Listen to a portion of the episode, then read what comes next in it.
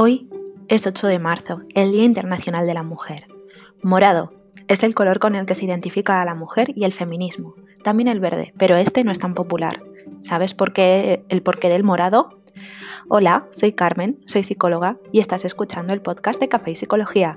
Preparad vuestras tazas porque empezamos.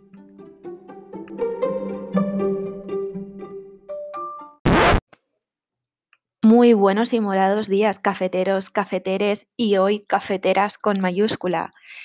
Y es que hoy se celebra por todo el mundo el Día Internacional de la Mujer. Aunque se ha avanzado en muchos aspectos en los últimos tiempos, lo cierto es que queda mucho trabajo todavía que, conseguir ante, ante, esta igualdad ¿no? que, se, que se reivindica entre hombres y mujeres.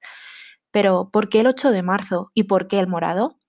Pues bien, eh, para dar respuesta a esta pregunta vamos a hacer un poco de historia y nos vamos a ir a mediados del siglo XIX, concretamente un 8 de marzo de 1857, cuando unas, eh, unas 20.000 costureras, planchadoras y activistas en huelga marcharon por las calles de Nueva York para reclamar la igualdad de derechos con los varones y mejorar las condiciones de trabajo. Entre ellas pedían descansos para poder amamantar a sus bebés. Ya en el siglo XX, en 1910, cuando la industria textil comenzó a alzar la voz por sus derechos laborales en Europa, durante el segundo encuentro internacional de mujeres socialistas celebrado en Dinamarca, se llevó a cabo la primera propuesta para la instauración de este día. Sin embargo, la propuesta cayó en saco roto. En marzo de 1911 ocurrió un incendio en una fábrica de camisas en Nueva York y en, este incendio fallecieron 143 mujeres y 73 resultaron heridas. En su mayoría eran mujeres inmigrantes. Se dice que debido a los tintes que utilizaban en la fábrica, las llamas que devastaron la fábrica eran de color morado.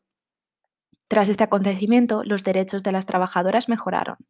Sin embargo, no fue hasta 1975 cuando la ONU estableció este día como el Día Internacional de la Mujer, en el que cada año se recuerda la lucha de las mujeres y la constante búsqueda de igualdad. Ahora que hemos hecho un poco de, historia sobre este día, ¿qué tiene que decir la psicología al respecto? Como eh, como he recalcado en otros episodios y hemos hablado incesantemente, eh, no hace falta acudir a la terapia para, tener, eh, para resolver un trastorno, ¿no? Para tratar un trastorno. Y es que este es un ejemplo de, de, esto que hemos repetido durante tantos episodios, y es que hay mujeres que piden venir a terapia con la intención de iniciar un proceso de empoderamiento. Por ello, habrá que trabajar la autoestima, la autoimagen y el autocuidado, validando las creencias y valores aprendidos.